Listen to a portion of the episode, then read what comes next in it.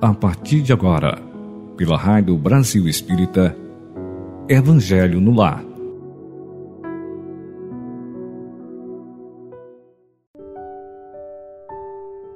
Bom dia, boa tarde, boa noite, sejam bem-vindos ao programa Evangelho no Lar, na Rádio Brasil Espírita. Bom dia, você que me ouve, Obrigado por estar aqui. Seja bem-vindo a mais uma edição do programa Evangelho no Lar. Você chegou até aqui, agradeço a sua companhia. Peço que permaneça conosco mais alguns momentos. Evangelho no Lar é um dos programas da Rádio Brasil Espírita. Sim, você está ouvindo uma rádio de internet. Você está ouvindo um programa que é um podcast, uma daquelas rádios que circulam pela internet. Acho que a maneira correta é dizer elas não circulam, elas se encontram na internet. Os podcasts, normalmente, eles são eles são programas que permanecem muito tempo, às vezes pouco tempo, mas ficam gravados e disponíveis para serem ouvidos sempre que o ouvinte, o internauta, o cidadão, o ser humano que disponha de um dispositivo de podcast queira ouvir. Então eu agradeço a sua audiência, primeiro, à Rádio Brasil Espírita, e segundo, a esse que é um dos programas que é uma das modalidades dos programas que chegam até você. O propósito do programa Evangelho no Lar é conversarmos em torno dos temas do Evangelho segundo o Espiritismo.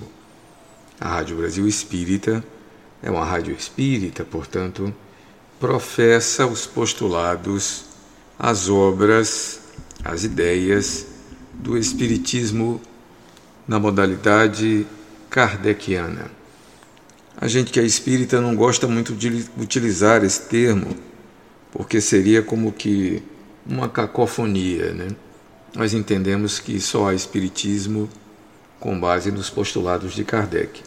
Mas há uma grande confusão aí no mundo de pessoas de outras agremiações que também utilizam o termo espírita e caiu então no gosto popular se falar espiritismo com base em Allan Kardec ou espiritismo kardecista. Não temos nenhum problema com isso. Podemos sim usar essa expressão. Ela não diminui nem aumenta o valor do espiritismo. Como é importante essa diferenciação, é importante apenas didática, né? Não que seja nenhum tipo de preconceito, nenhuma separação, nenhuma atitude que diga somos diferentes ou somos melhores em absoluto. Somos iguais. Né? O Espiritismo, inclusive, postula isso. A gente encontra no capítulo 17 a fala de Kardec, quando se refere ao homem de bem, que é o paradigma que o espírita busca se transformar, onde ele diz que o espírita ele não faz anátema a nenhuma religião. Tanto que ele chegava mesmo a dizer, lá na revista espírita, na Sociedade Parisiense de Estudos Espíritas, compareciam e participavam pessoas de outras religiões. O Espiritismo não vem para ser uma das religiões de competição. Né? Infelizmente, existe um jeito religioso de se colocar que a própria religião daquele que professa é melhor, é diferenciada do que as outras. O Espiritismo não diz assim. Aliás, o lema do Espiritismo não é o próprio Espiritismo. É curioso. Ainda ontem a gente falava numa das casas espíritas, dizia que o Espiritismo não tem o propósito de fazer as pessoas se tornarem espíritas. É interessante isso, né? O Espiritismo tem o propósito de fazer com que as pessoas se transformem em seres humanos melhores. E o nossa, a nossa meta, o nosso paradigma é o que está escrito no capítulo 17 no item 3, no item 4, que é ser homem de bem. Né? Inclusive há uma fala de Kardec dizendo que os bons espíritas são, na verdade, aqueles que se tornam homens de bem. Sim, então não há nenhuma intenção de cercear ninguém. A gente, quando fala espiritismo kardecista, é apenas para uma delimitação, né? para aqueles que pensam que existem vários espiritismos, pronto, nós aceitamos essa fala sem nenhum preconceito, tá? Mas esse espiritismo do qual falamos aqui é o original, se a gente puder falar assim, é aquele codificado pelo Allan Kardec. Então, feita essa explicação inicial, essa é uma rádio espírita, esse é um programa espírita. Eu me chamo Josael Bruno, sou um dos colaboradores voluntários que, sob o comando, sobre a liderança do Márcio Eduardo, das Terras Alagoanas, nos oferecemos para que esse programa continue em frente, né? falando e pensando em torno do Evangelho segundo o Espiritismo. Seja, portanto, bem-vindo, bem-vinda. Fique comigo mais alguns minutos. Vamos fazer uma leitura preparatória e em seguida vamos ler o capítulo do capítulo 17, já chegamos no capítulo 17, na parte que fala do uso providencial, do uso adequado das riquezas. Vamos então à nossa leitura preparatória. Nossa leitura preparatória, continuamos com o livro Amor no Dia a Dia e hoje o artigo, como disse, a gente recomeçou o livro. O artigo de hoje é Amor e Amizade, Inclua em suas relações de amizade o amor como marca que identifica suas ações. Não espere do outro o que ele não tem para dar, ensinando-o a amar desinteressadamente. Sua amizade deve ser permeada por gestos espontâneos em que o amor se apresente. Torne suas amizades, independentemente de como o outro considere, campos de manifestação do amor que vigora em seu coração, o que é uma grande fonte geradora do amor. Portanto, reserve uma boa parte desse amor para destinar àqueles que gozam da prerrogativa de serem seus amigos, pois são seus eternos tesouros. Fortaleça seus laços de amizade para que seu amor seja sempre sólido e não ceda ao orgulho nem ao egoísmo. Trate seus amigos como quem lida com preciosidades do coração, com a qual o amor que lhe pertence fez moradia definitiva. A manutenção de uma amizade depende mais da compreensão amorosa do que da cobrança de reciprocidade. Lembre-se de que nem sempre seu amigo encontra-se na mesma sintonia que você. Manter uma amizade é doar-se quando o amigo necessita de compreensão, estímulo e disposição para a vida. Cuide para que sua amizade não ceda às suas carências sexuais, mantendo o amor que serve como elo com seu amigo. Observe a disposição dele antes de modificar a qualidade da relação de amizade que existe, para que o amor permaneça sempre entre os dois. A amizade é componente fundamental na relação amorosa e contribui para o seu fortalecimento. A sexualidade deve sempre ser permeada pelo sentimento de amor, para que seja vivida de forma a proporcionar crescimento ao espírito. No amor, a amizade se torna o combustível para a plenitude do sentimento. Graças à amizade, a relação amorosa fica mais agradável e impulsiona o cuidado para com o outro. A amizade, fonte de prazer geração de fluidos sustentáveis, deve contribuir para a sua capacidade de amar. Faça amizades cada vez mais, a fim de ampliar sua habilidade de amar. O amor é fonte inesgotável de vida de saúde e de realização interior. É entre amigos que você deve avaliar como anda a sua capacidade de amar. Essa foi, portanto, a mensagem Amor e Amizade.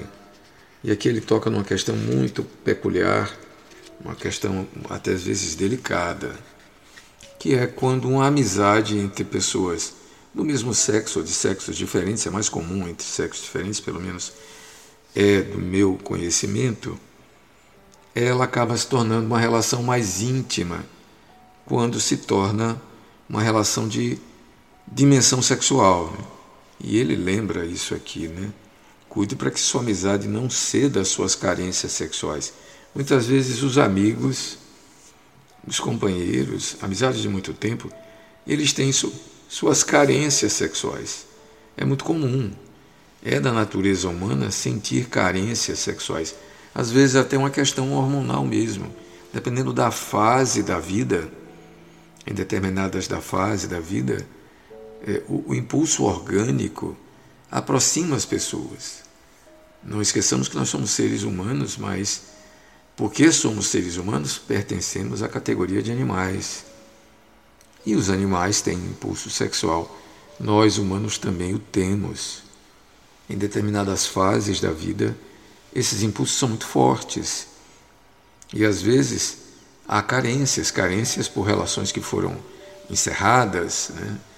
Situações, por exemplo, de viuvez. Conheço narrativas de pessoas que ficaram viúvas e é, amigos e amigas foram lá para fazer algum tipo de consolo, consolo mesmo, consolo no sentido correto, né? não no sentido é, sexual, né? e acabaram se envolvendo sexualmente. E isso acabou gerando problemas, porque eles eram amigos, e depois disso a amizade ficou comprometida. Né? Eram amigos sinceros, verdadeiros de muito tempo, e acabaram se envolvendo sexualmente. Eram pessoas maduras, mas um estava muito carente e o outro também estava disponível e cedeu. E no que cedeu, a amizade se transformou em outra coisa. Uma outra coisa que nenhum dos dois estava inicialmente nem preparado nem desejando que acontecesse. A verdade é que a amizade ela esfriou e levou muito tempo para voltar a ser uma amizade de confiança, porque sempre ficou aquilo entre os dois.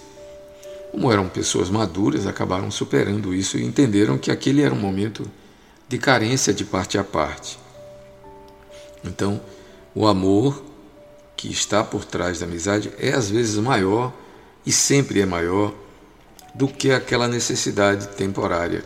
E sim, ele pode acabar se transformando mesmo numa relação que possa continuar juntos, incluindo também a questão da sexualidade. É sempre bom a gente lembrar, para a gente ficar atento se o que estamos sentindo realmente é amor verdadeiro, atração verdadeira, ou se não é só carência. Eu apenas chamei atenção para esse ponto porque é algo que é presente no nosso dia a dia. Eu tenho estado estudando a área da psicologia das pessoas e percebo que essa é uma dimensão, uma dimensão muito forte em todas as idades, né? Em todas as idades. Não há uma idade em que ele esteja fora. Até nos chamados homens maduros, na certa na velhice mesmo, na idade já madura, está lá a sexualidade. Não é porque a pessoa ficou idosa que ela não tem a sexualidade, ela tem. E ela está presente. E muitas vezes é negada, sobretudo naqueles que já enfrentaram a viuvez. Né? Por isso que eu trouxe essa questão. Tá bem? Então, meus amigos, vamos ao capítulo 17. Né? Desculpem, 16. Não se pode servir a Deus e a Mamon. E já chegamos ao item 13. O item 13 é um dos artigos que trata da temática da, do uso das riquezas. Na verdade, o nome é Emprego das Riquezas, e já lemos os artigos assinados por Cheverus e o último assinado por um espírito protetor, e hoje, terceiro artigo com esse mesmo nome, ele é assinado por nada menos que Fenelon. Eles são artigos de 1860 e cabem a gente aqui lê-los e fazermos as nossas reflexões. O Evangelho é um farol nas nossas vidas. E essa questão do emprego das riquezas é uma questão importante, porque vivendo no mundo de relações, estando vivos nessa dimensão material, a gente precisa lidar com o metal, com o vil, com a posse das riquezas, com a condição de superiores e inferiores. A gente vai ver melhor isso no capítulo seguinte. Mas esse capítulo é extremamente importante porque nos chama a questão para a avareza e redimensiona a riqueza em outro patamar. Na verdade, redimensiona todos os bens, mas em especial ele chama atenção para o valor, a importância, a é, essa condição de estar de posse no bem temporário que é a riqueza. Então, os espíritos que têm nos trazido as mensagens, eles concordam numa coisa: a vida temporária tem uma importância muito grande, a encarnação, a existência, e lidar com a riqueza é um desafio que precisamos aprender. Mas sem esquecer que essa riqueza, de fato, ela não nos pertence, ela pertence ao dono de todas as coisas, ao Criador de todas as coisas, que nos deixa como administradores temporários. É o que vamos ver aqui, né? Vamos lá, 13 terceiro do capítulo 16. Sendo o homem o depositário, o administrador dos bens que Deus lhes pôs nas mãos, contas severas lhe serão pedidas do emprego que lhes haja dado que lhes ele, que haja ele dado. Interessante esse destaque aqui. O ele aqui está em maiúsculo, né? que ele, o Criador, haja lhe dado, em virtude do seu livre-arbítrio. É interessante isso. Parece ser um contrassenso. Ora, você então recebeu para administrar, mas ele também fala aqui em, em livre-arbítrio, o que significa que você teria como livre-arbítrio dizer sim ou não para aquilo que lhe foi dado para administrar. A gente vai entender isso ao longo. Né? Prosseguindo, o mau uso consiste em usar, aplicar exclusivamente na sua satisfação pessoal. Bom é o uso, ao contrário, todas as vezes que deles resulta um bem qualquer para outrem o merecimento de cada um está na proporção do sacrifício que se impõe a si mesmo. A beneficência é apenas um, modo de empregar-se a riqueza. Ela dá alívio à miséria presente, aplaca a fome, preserva do frio e proporciona abrigo ao que não a tem, que não o tem, não tem o abrigo. Dever, dever, porém, igualmente imperioso e meritório, é o de prevenir a miséria. Tal, sobretudo, a missão das grandes fortunas, missão a ser cumprida mediante os trabalhos de todo gênero que com elas se podem executar. Vamos fazer um break aqui, tá? Ele começa informando que somos depositários e administradores, que as grandes fortunas cabem uma tarefa muito importante na verdade, as grandes, médias e pequenas futuras, fortunas, elas têm um propósito. Mas a primeira coisa que ele diz é que nós temos o livre-arbítrio para usá-las. O pior uso que você pode usar é na satisfação egoística, ou seja, satisfação pessoal. Satisfação pessoal que vem do orgulho, do egoísmo, da cupidez, né, que vem de todas aquelas coisas que poderiam ser consideradas como coisas inferiores, mas que são, na verdade, paixões humanas às quais todos estamos sujeitos, que foram sendo talvez fruto do nosso processo de crescimento. Pouco a pouco vamos abandonando-as, substituindo pelos valores universais de nível superior da criatura humana, que são, na verdade, o amor ao próximo, a beneficência, o altruísmo, o emprego para o coletivo, não apenas para si, Porque pedagogicamente a gente vai aprendendo que não se vive bem exclusivamente ou unicamente. É da natureza humana, é da vontade divina, é o impulso interno que nos leva a encontrar alegria quando as pessoas à nossa volta estão igualmente alegres e felizes. Aqueles que se apegam ao jeito antigo, eles vão pouco a pouco sendo quebrados pela isolação, por estarem só, por estarem com medo. A gente está vivendo isso atualmente na sociedade. Né? Boa parte das atitudes egoísticas tem como consequência uma certa secura do coração, o que leva a um certo isolacionismo que é fruto de um medo exacerbado, justamente porque espera que o outro haja da mesma forma como ele age.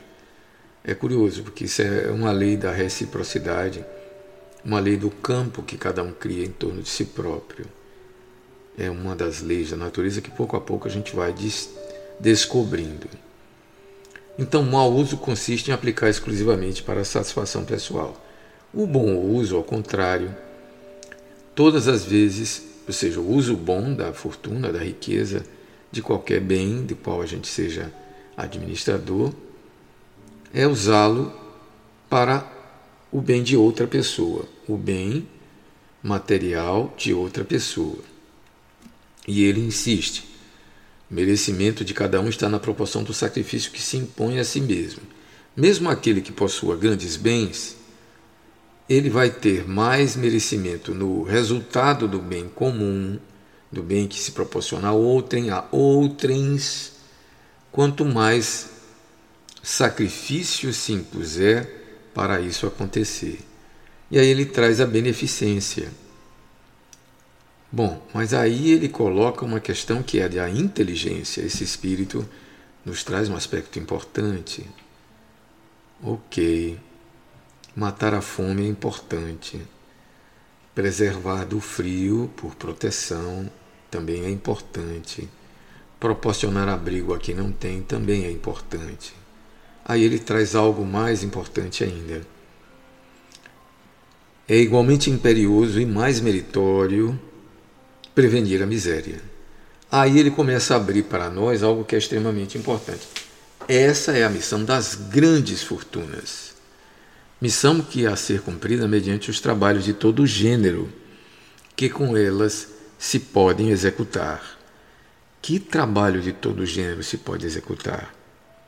Tem muita coisa que as grandes fortunas podem, podem fazer, né?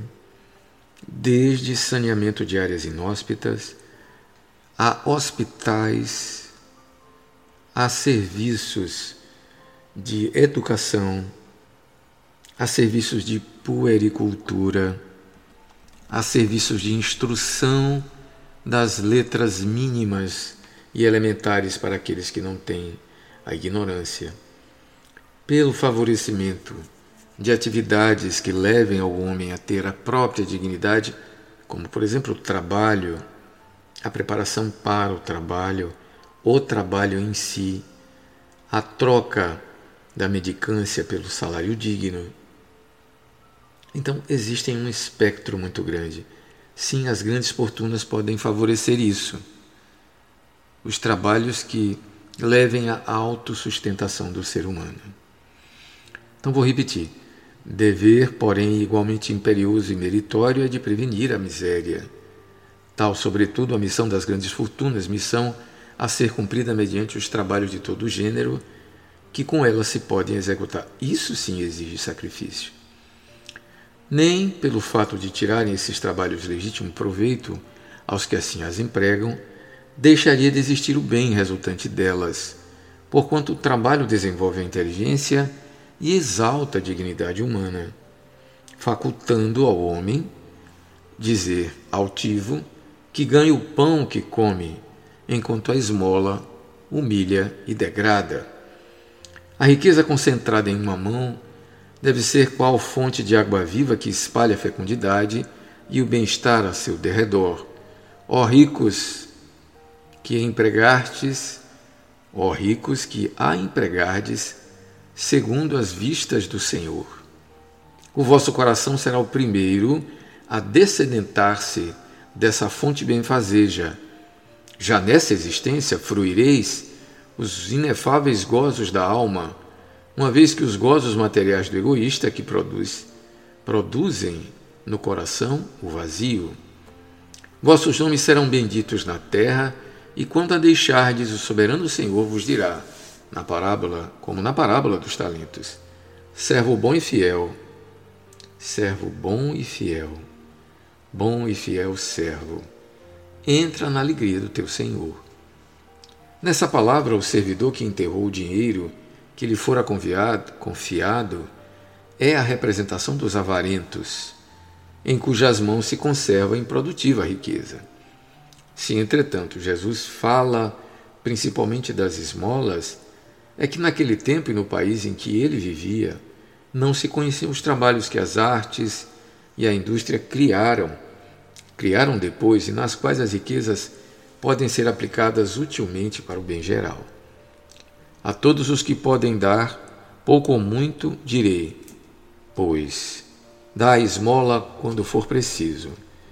Mas quanto possível, convertei-a em salário, a fim de que aquele que receba não se envergonhe dela.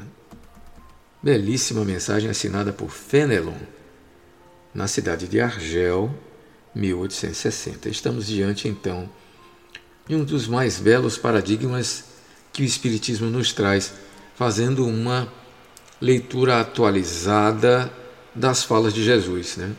Essa semana mesmo eu escutei um palestrante dizendo que o Espiritismo vem trazer um novo significado às falas de Jesus. Se apropria da moral cristã né? e a atualiza, faz uma leitura com um novo significado. Eu diria que não é um novo significado, é um significado mais adequado, é um significado atualizado. Eu diria que ainda cabe a gente atualizar nos dias de hoje, porque hora que ele está falando de 1860, onde já havia, na época, a indústria, a industrialização tinha chegado, eu vou mais longe, né?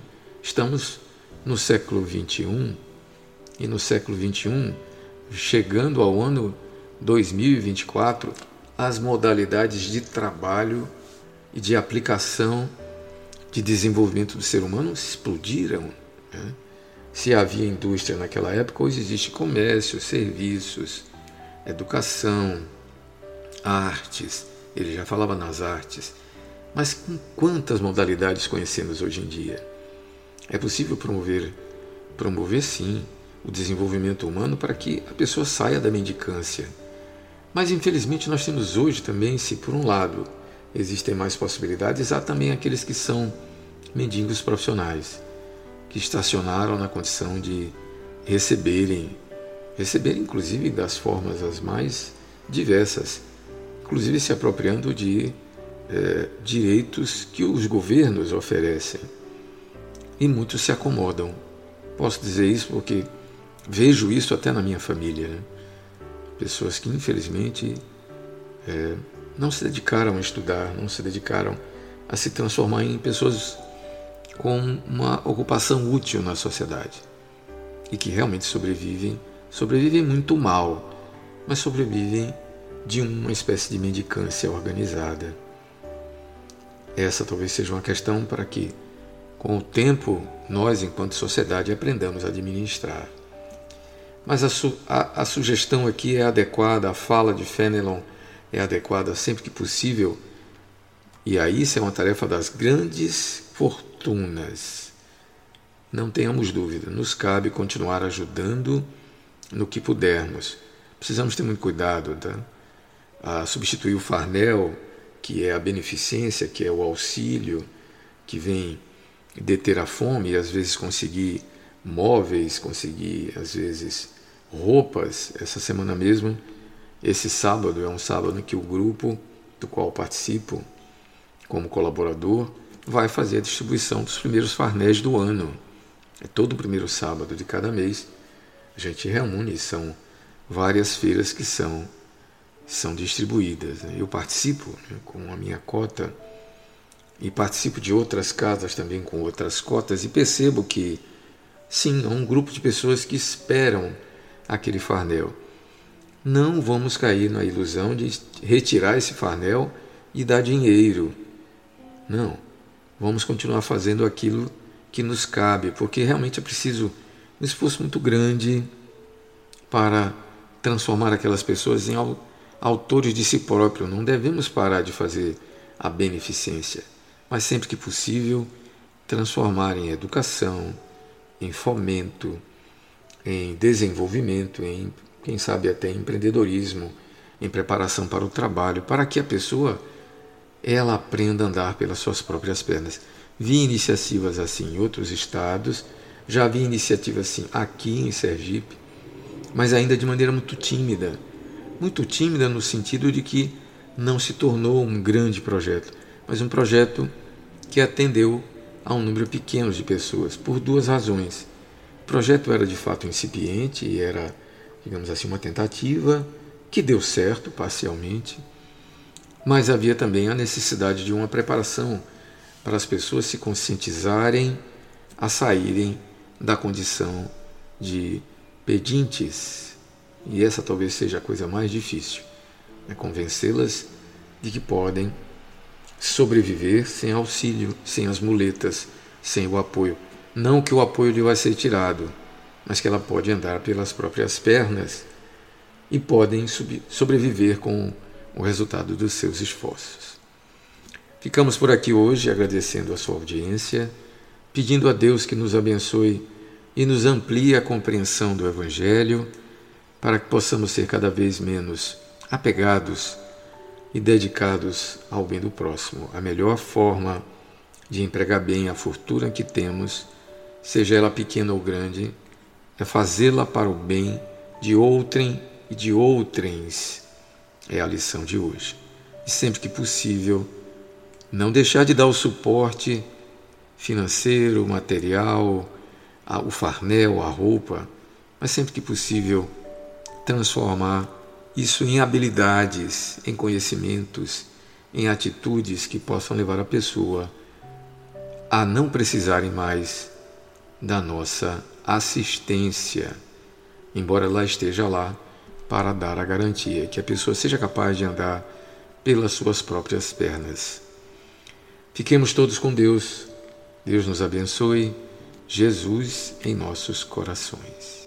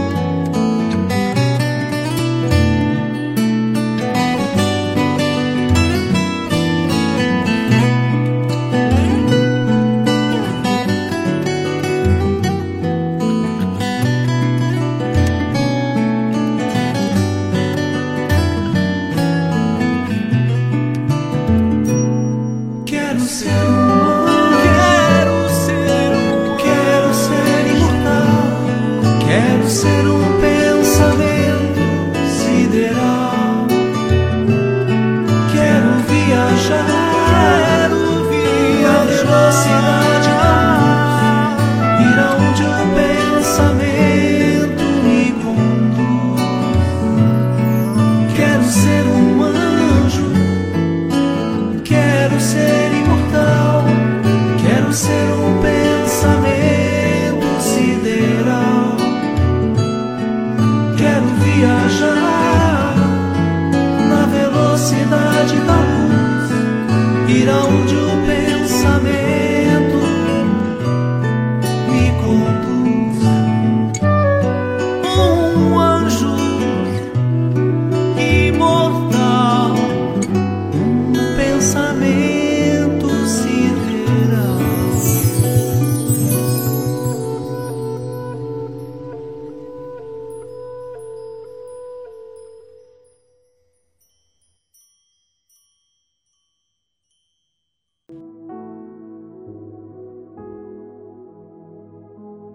Você escutou pela Rádio Brasil Espírita Evangelho no Lar.